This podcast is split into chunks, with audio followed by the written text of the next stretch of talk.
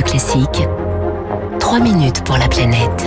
Et c'est avec vous. Bonjour Baptiste Gabory. Bonjour Dimitri, bonjour à tous. Vous nous parlez ce matin du futur village des médias pour les Jeux Olympiques 2024. Il provoque des remous euh, en Seine-Saint-Denis. Ce village doit s'installer sur une parcelle située à proximité du parc de la Courneuve. Les opposants dénoncent une amputation euh, du poumon vert du département, tout simplement. Et ils viennent de déposer un recours en justice. Oui, ça se passe à, à Duny, hein, dans la commune de Duny, donc en Seine-Saint-Denis, sur ce que l'on appelle l'aire des vents, une parcelle située en bordure du parc de la Courneuve qui accueillait notamment hein, jusque-là la fête de l'UMA.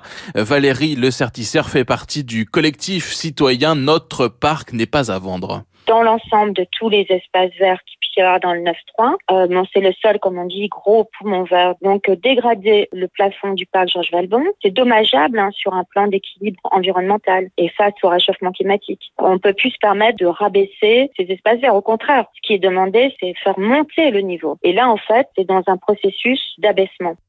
Les opposants viennent donc de déposer un recours en référé contre la décision euh, du département de la Seine-Saint-Denis qui a vendu une partie de l'air des vents à la société de livraison des ouvrages olympiques. 7 hectares sur les 27 de l'air des vents sont concernés. Une zone qui n'est pas dans le parc Georges Valbon hein, ou le parc de la Courneuve, répond le département.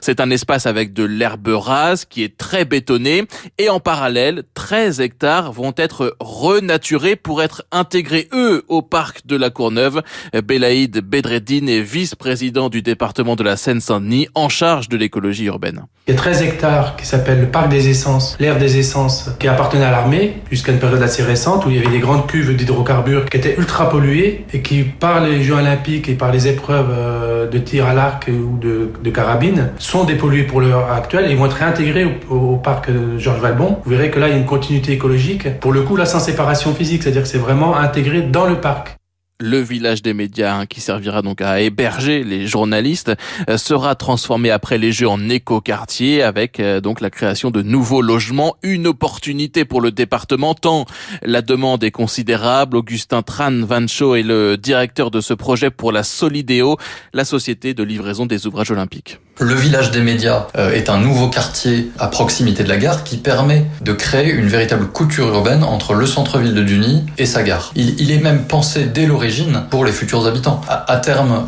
1300 euh, logements, des commerces euh, du quotidien, des offres de services, la création d'une maison médicale, d'une crèche à Duny.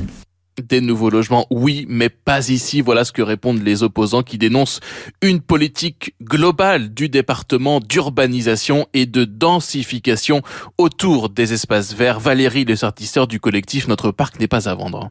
Nous, on n'est pas contre la création de logements, c'est nécessaire. Mais la chose, c'est qu'il y a de la place pour faire ce village des médias euh, ailleurs que à l'intérieur d'un parc public. La ZAC Mermoz, à la Courneuve, euh, il y a des dizaines d'hectares aussi potentiels. Justifié en termes de foncier. Le village des médias se traduira après les Jeux par la livraison immédiate de 700 logements. Les 600 autres verront le jour en 2025.